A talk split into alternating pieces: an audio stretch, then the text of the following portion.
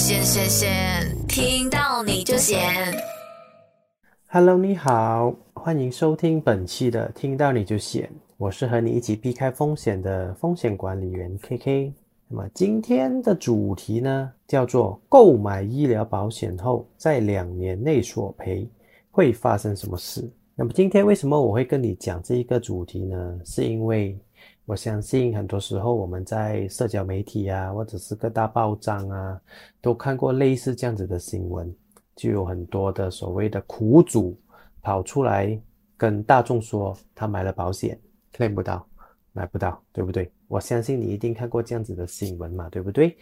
嗯，我不知道你看了这样子的新闻过后会有什么样子的一个感受啊？可能你会是一个很理性的人，就会去跟你的保险代理员询问哦，问问看到底发生了什么事情，你自己的保单有没有影响到嘛，对不对？但是我看过很多。不是十分理性的人，在看过这样子的新闻过后呢，就开始啊、跟身边的人说保险 claim 不到啊，保险没有用啊，保险骗人啊。更极端一点的，我也看过的就是立刻马上回去断保的。所因为这样子的这个原因，就决定今天呢做一个这样子的主题来探讨一下这个事情。因为我希望就是你听了我今天的这一个分享过后呢。可以理性的看待以后遇到类似的问题的时候，我们会怎么样的解决，或者是怎么样的去避免类似的事情发生在我们的呃自己的生活里面呢？因为我会这样子觉得啦，一些人呢在遇到保险 claim 不到的情况下，就大肆宣传哦，那种感觉就好像我今天吃了一碗咖喱面，然后我拉肚子，那我就到处跟身边的人讲，吃咖喱面一定会拉肚子的，千万不要再吃咖喱面了啊！这种感觉就呃有一点不负责任啦、所以呢，我不知道你是不是曾经被一些啊 claim 不到保险，或者是有过不好的这个。保险的经历的情况下，然后被影响了，导致到对保险呢半信半疑的情况呢，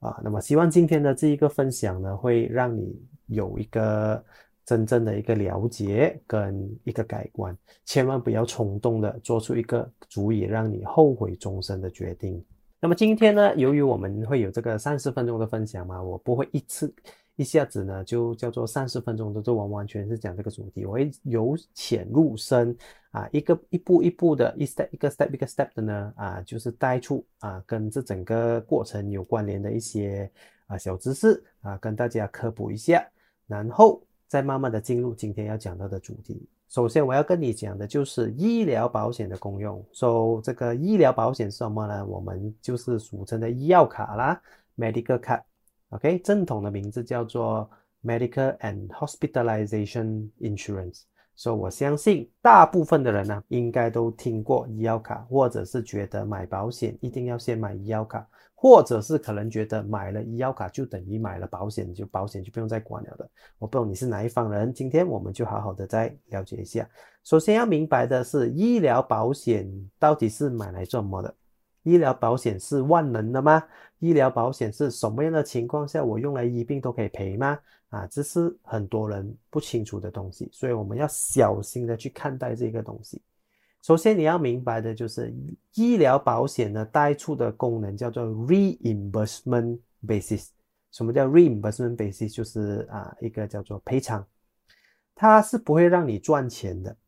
什么叫不会让你赚钱呢？你要想象一下，就是今天我买了一个医疗保险，OK，没有什么事情的话呢，我是不会赚钱的咯，我就普通的过我的生活，我的生活就是啊、平平淡淡的，不讲平平淡淡淡，就普普通通的，就是跟着我要的次序这样子过。我每天早上起来做工，然后陪家人，然后回家吃饭睡觉，所以它是没有任何的改变。但是如果今天我发生了一些意外，或者是严重的疾病，或者甚至一些小疾病都好，需要到我住院啊看医生做手术的，这个时候呢，我的生活就会被影响。为什么呢？因为我本来不需要多出一笔钱去看医生做手术，但是我现在却必须面对这一个财务的这个叫做困境了，对吗？不是每一个人随时都准备几百千、几百万放在家里面准备做医药费的嘛，对不对？大家都过着捉襟见肘的生活嘛。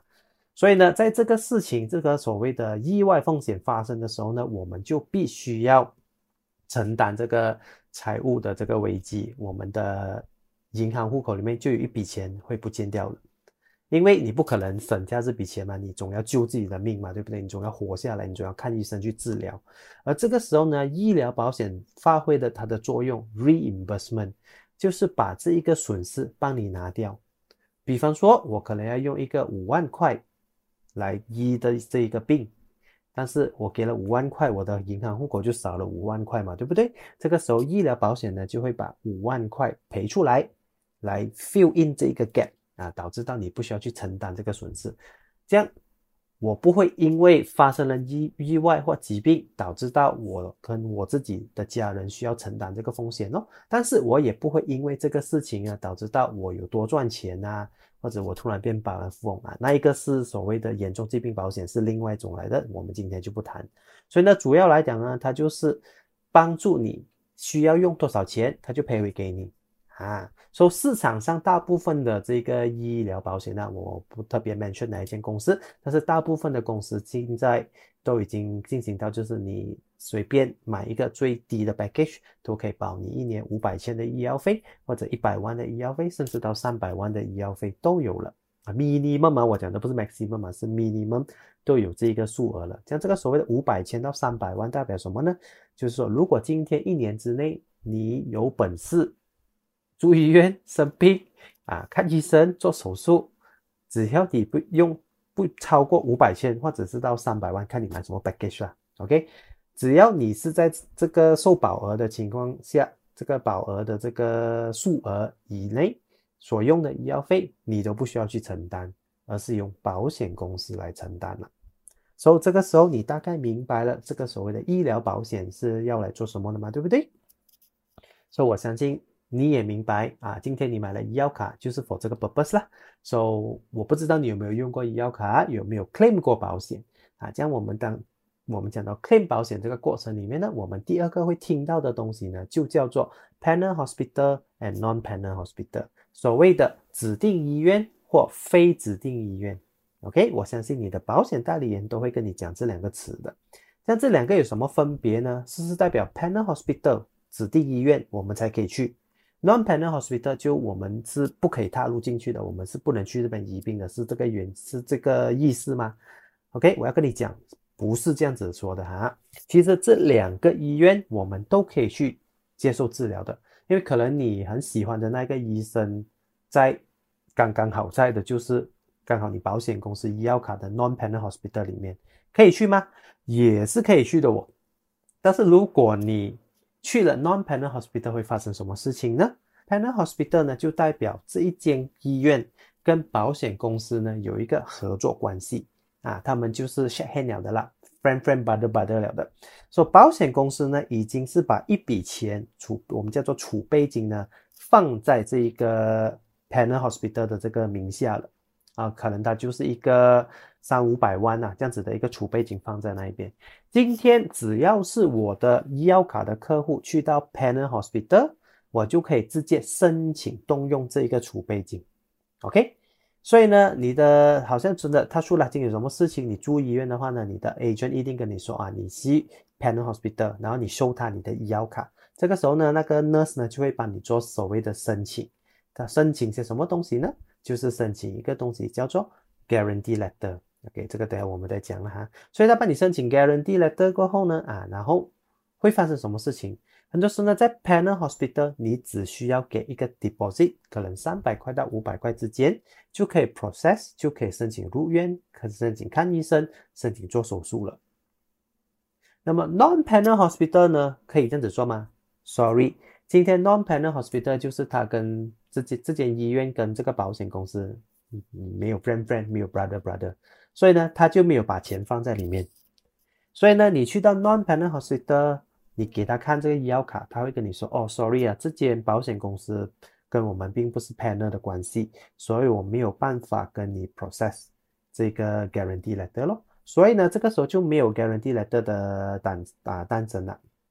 所以他会跟你说：“如果你坚持要在这里住院，但是因为啊我们不是 panel hospital 的这个关系的话呢？”所有的医药费你自己需要先支付一百 percent，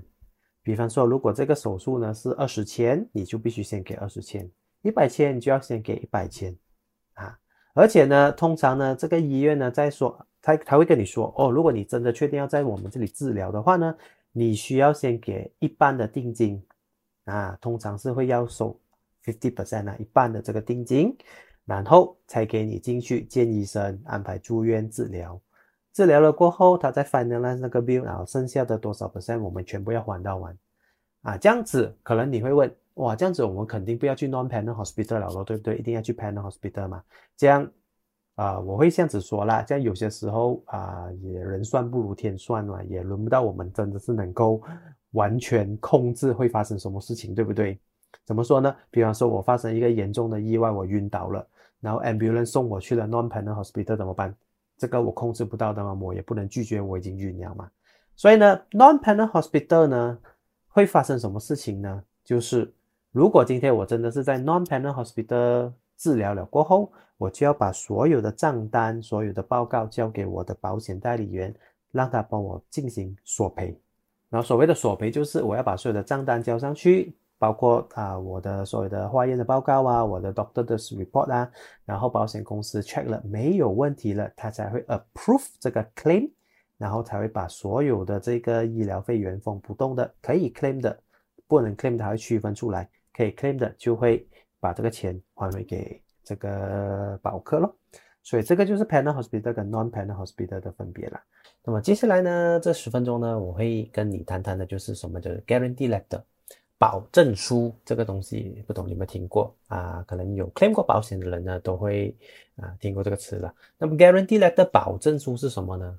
嗯，其实顾名思义很简单啊，它的功用就是今天如果有事情需要住院，需要做手术了，OK，需要看医生了，但是又不想用自己的钱嘛，对不对？所以呢，我就可以跑到去刚刚我所提到的 panel hospital，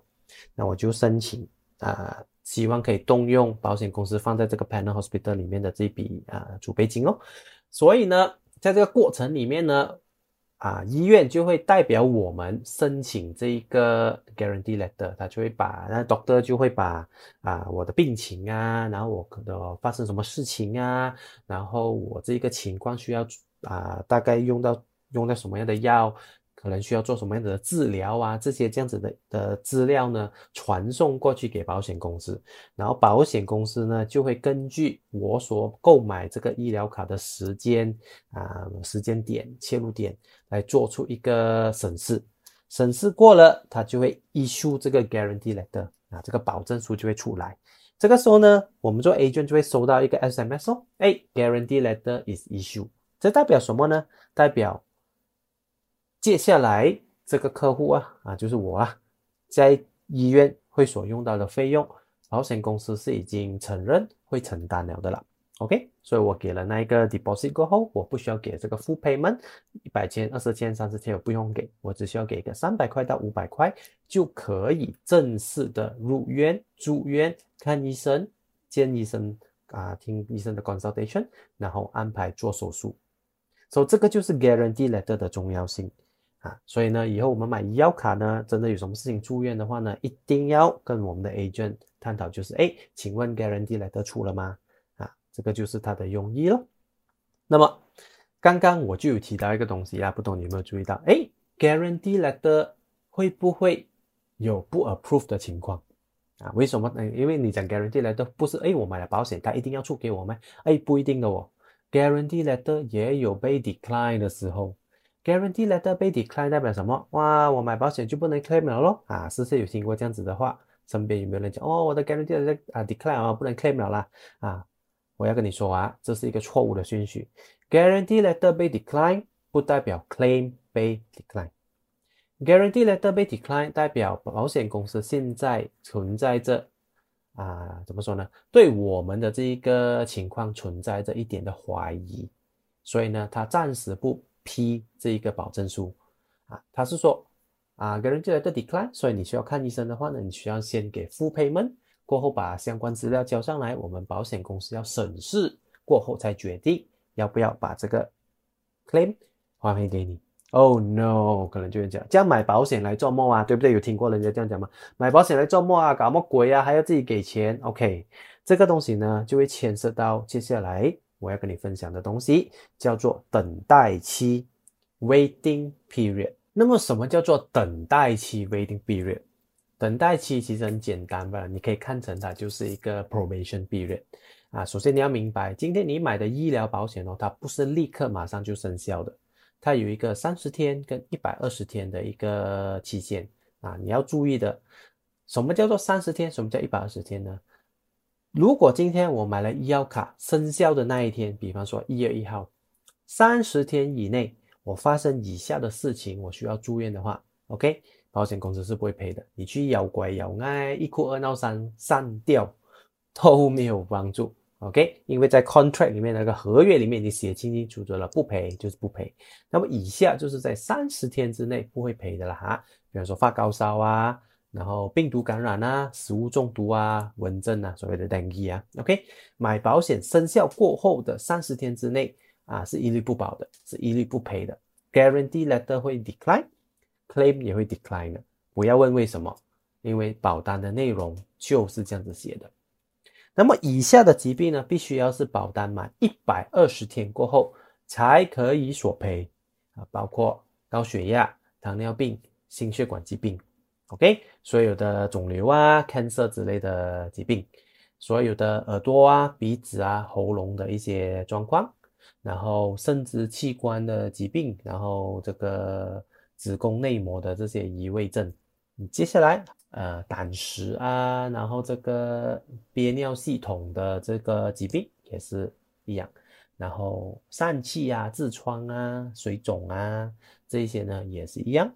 最后的就是关于到我们脊椎骨的疾病啊，刚刚我所讲的这些疾病呢，都必须要在保单生效一百二十天过后，有可能被索赔，哈。这样子，我这样子讲，又好像显得有一点点玄机在里面了，对不对？什么叫有可能被索赔啊？接下来呢，我要分享的呢，就是一个不成文的规则，它并没有写在保单里面，但是做保险一段时间啊，帮客户 claim 过 medical card 的 agent 应该都知道的，就是保单生效过后一百二十天到两年之内，也是存在着一个我们叫做 investigation period。什么叫 investigation period？也就是说，保单生效一百二十天到两年之内这段期间啊，我真的有什么事情住医院的话啊，保险是可以赔的啊。保险公司说哦，claim 是可能被 approved 的，不过 guarantee letter 普遍上都不会被 issue 哦。这代表什么意思呢？也就是说，你想象一下，今天如果我在一月一号买这个保险，这个医药卡生效了，然后这个保单生效了一百二十天过后，比方说在第一百二十一天，啊，就是超过一百二十天嘛，第一百二十一天，我发现我有 cancer，可以申请 guarantee letter 吗？你可以去申请，但是普遍上都不会被 approve，guarantee letter 会 decline。如果在第一百二十一天到这个两年呢，两年是大概七百多天之间呢，这个 period 里面呢，你发生了这些严重的疾病需要索赔的话呢，普遍上 guarantee letter 都会被 decline。啊，这时候可能就有人问了，为什么会有这样子的情况？呃，保险公司呢做这个东西呢，基本上也是为了保护他们自己啦。因为为了避免很多人是自己啊，可能去看医生，发觉到自己有严重的疾病了，或者自己不舒服了，快快来买保险，希望可以 claim 保险啊！你不要讲会不会有人这样子做，其实真的很多人是这样子做的啊！我们苦口婆心、用心良苦的叫他们买保险，他们不要买。突然间有一天火了嘛，你好像中头奖这样哦，有人打电话来跟你讲要买保险哦，要买医药卡哦。那你细细的啊，就是仔细的问了下过后，才发觉到，哦，原来之前去做 body check up 啊，发觉到有东西不对路了，就要买了，啊，真的有很多人是这个样子的，所以呢，保险公司为了保护自己不要被人家骗保险呢，所以就设立了一个这样子的一个规矩咯，所以这个 waiting period 有这个 investigation period，所以希望你听着这个 podcast 你呢要真正的了解，所以今天呢。你买了医药卡过后，在两年之内都属于不是十分安全的这个期限。啊。我没有，我不要说完全不能 claim 了，而是如果真的有这种比较严重的这个 condition 发生在这两年之内呢，啊，你预，因为它又是严重的疾病嘛，你遇了要花很多钱，但是要花这很多钱的情况下哦。呃，你又必须要自己先给钱，保险是 claim 不到的。所以呢，为什么我们总是说保险这个医疗保险最好是在越年轻健康的时候购买，就是这个原因，而不是到我们三十多、四十岁了，身体状况开始走下坡的时候呢才去买。买了过后还要提心吊胆的先过好这两年啊，希望这两年不要有什么大件事情。另外做一个小小的补充，就是啊，这样子可能有人说，哎，这样买。买了医疗保险，真的发生意外，也不是我想的吗？我不可能去啊，为了要 claim 保险，我去 plan 一个意外来做做自己的嘛，对不对？啊，这样你可以放心，意外呢是没有 waiting period 的啦，意外是买保险当下那一刻就生效的，什么意思呢？也就是说，今天我一买了这个医疗保险，生效那一天，一月一号，我在一月二号啊被车撞，需要住院做手术，是可以 claim 的，guarantee letter。也是会被 issue 的，只要它是意外而不是疾病。这样为什么会有这个 waiting period？因为很多所谓的刚刚我所提到这种严重的疾病哦，它是很难在三十天、六十天、九十天、一百二十天以内突然间就爆发出来的。刚刚以上的所有这种疾病呢，基本上都是经过长时间的累积，可能它默默的已经在我们身体里面发芽，而我们不知道。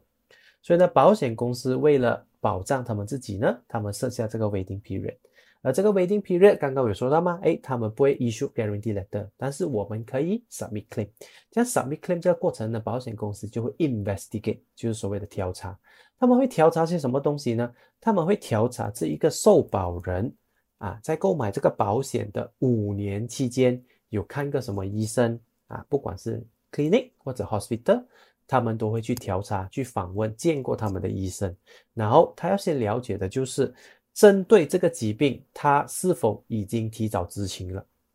啊？什么意思呢？比方说，今天我买这个保险，在两年之内，哦，我发觉到我中 cancer，我就住院了，因为我要做我要做手术嘛，我要切肿瘤嘛，这样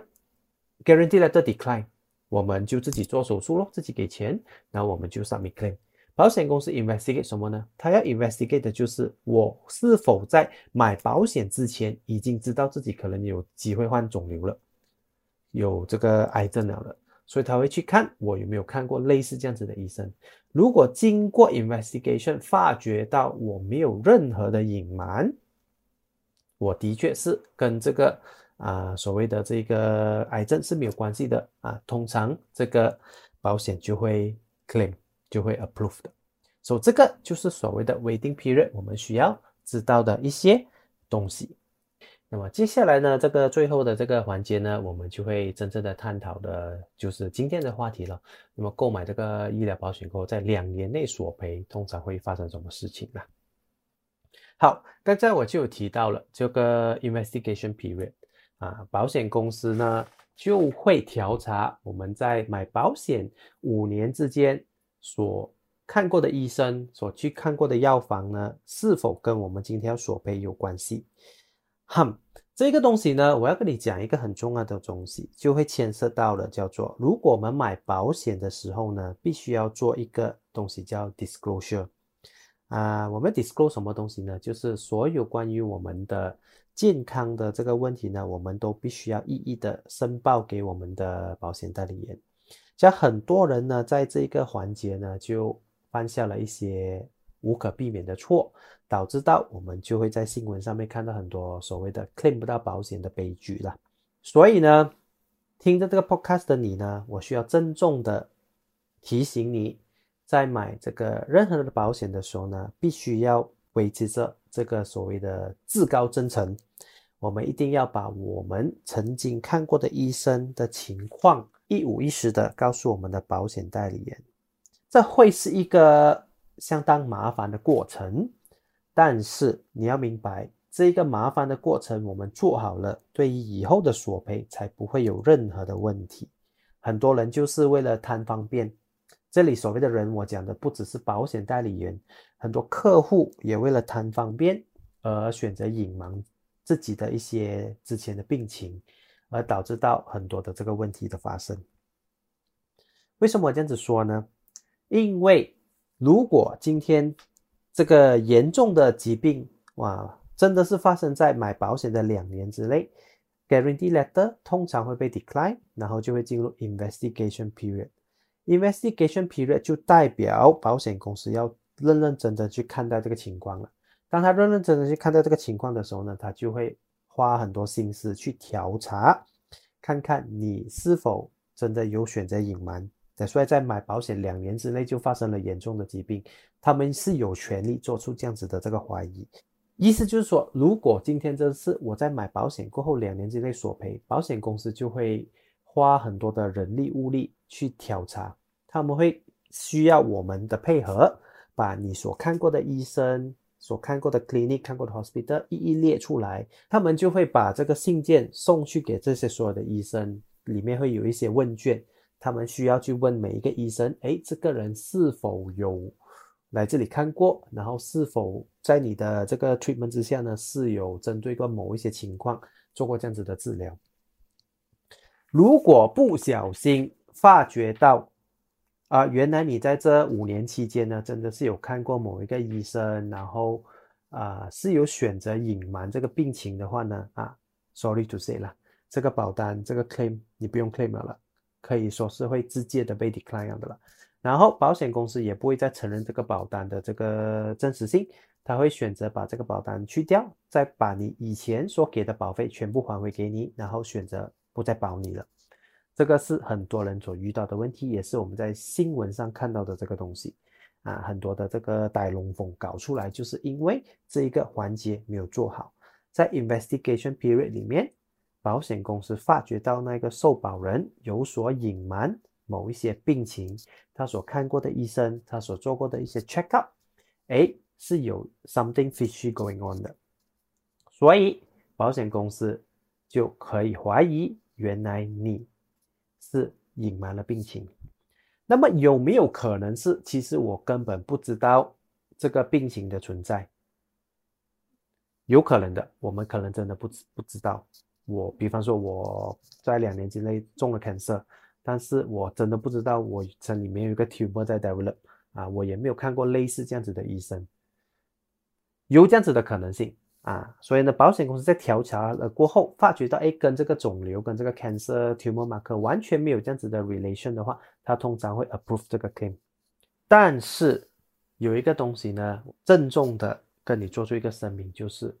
如果你有做过任何的身体检查，在你买保险的五年之间，我会建议你还是申报上去，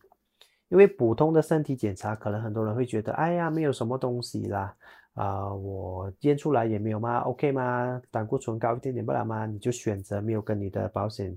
代理人申报的话呢，万一这种严重的疾病发生在你买保单的两年之内。他一 investigate 发觉到原来你曾经做过这样子的 check up 而没有申报的话，这个东西呢，在保险公司叫做 non-disclosure。当你一触发了 non-disclosure 这个 clause 这个条例，保险公司会直接的把这份保单给取消掉，一样的把保费还给你。保险公司里面这一个条例 non-disclosure 呢，是很多人非常不满意的。而很多人 claim 不到保险，也是因为这个 non-disclosure 的原因。他所谓的 non-disclosure 就是你曾经在买保险之前做过检查，但是你没有选择去申报。不管到最后这个检查的结果跟你现在患的病有没有直接的关系也好，对于保险公司来说是不重要的。只要你没有申报，我发觉到你做过这个东西没有申报，然后你现在买保险要 claim 了。啊，他们会直接 decline，这个也是很多新闻上的这个悲剧发生的原因。你不要问我为什么保险公司这样无理，保险公司啊，基本上我们也不能怪他们，因为他们其实是 robot 来的，他们是很机器的，他们只不过是跟着条例去做的事情，没有的 argue 的。它其中一个最重要的这个 clause 就叫做 non-disclosure clause，所以很多人不知道这个东西。啊，他就以为他自己以为哦，没有什么的啦，之前做的这个检查，之前看的这个医生 OK 啦，没有什么大件事，医生讲没有问题呀，所以我就没有跟保险代理人申报。结果事情发生了两年之内，一调查发觉到原来你做过这个东西的话呢，哈，保险公司就不赔了，这是他们的权利。那么最后呢，我想跟你分享一下的就是我 handle 过的一个这样子的情况，一个简单的分享。说我一个客户跟我买医药卡六个月，结果发觉到他需要做这一个鼻窦炎的手术，so 很直接的，他去住院要做手术，guarantee letter decline。所以呢，他就必须要自己承担所有的手术费用，啊，大概如果我没记错的话呢，大概是在十五千之内。所以在这个过程里面呢，我用了将近半年的时间呢，才终于帮这位客户把这个索赔给 claim 出来了。那么这个过程里面有做了什么呢？首先我就会去访问我的这个客户，我需要了解的就是在这五年之内，他见过哪一个医生，去过哪一间 clinic，去过哪一间 hospital。见过哪一些医生？在取得这些医生的资料过后呢，我就一一的就是申报上去给我的保险公司，然后保险公司就会出信给这每一个医院里面看过我这个客户的医生，他会给他一个问卷，所以这个问卷里面一定会提到，就是这个病人曾经有在你们的医院或者药房看过关于壁纸的东西嘛？所以每个医生都必须要做出这个回答。所以，当他收集完所有的资料回答过后，他再次审视后，发觉到，哎，原来这个医这个病人，曾在五年之内的确是没有因为壁纸的问题而见过医生。OK，那么过程为什么会拖半拖到半年那么久呢？是因为一来一回寄信，然后每个 doctor 都很忙的情况下呢，所以呢，很多时候呢，过程就是拖在这个收集资料这个过程。所以呢，这个就是为什么我们保险如果没有在提早健康的时候买，或者是不小心很不幸运的买了过后两年之内有这种疾病需要做手术的情况下，啊，对客户来讲会是非常煎熬的，对我们代理人也讲也是非常的煎熬。为什么呢？因为客户给了钱。他一定是希望我们尽快的把这个钱还回给他们，而我们在这个过程里面，必须要在保险公司跟医院之间跑来跑去，催促他们，希望他们尽快的把这个报告给写好。那我收集好这个报告过后，交上去给保险公司过后，啊，保险公司调查了，发觉到没有问题了，他们才把这个 claim approve，这个也 OK，啊，没有什么大风大浪，还好的。那么第二个 case study 呢，就比较有趣一点。是因为我这个客户呢，也是买保险，大概一年多，OK，还少过两年。他就在这个呃厕所跟女儿冲凉的时候，不小心滑倒，闪了一下腰，然后就突然很痛，发觉到自己不能动了，就紧急要送去医院咯。所以呢，他就给我这个电话，就告诉我哦，我刚在这个呃厕所闪到腰。这个算意外吗？我就很信誓旦旦的说啊，这肯定是算意外，你不用担心，去医院吧，然后看需不需要做手术，还是需要治疗，还是怎么样啊？Guarantee letter 应该都会 approve 的。结果很 surprisingly 的就是这个个案哦，Guarantee letter decline，我当下就懵了。然后，但是我们做保险代理一定要冷静嘛，对不对？我当下我就 call 我的这个客户，跟他说，哎，Guarantee letter decline 了。不过你不要先担心。我先去看看发生什么事情，我再 get back to you 了。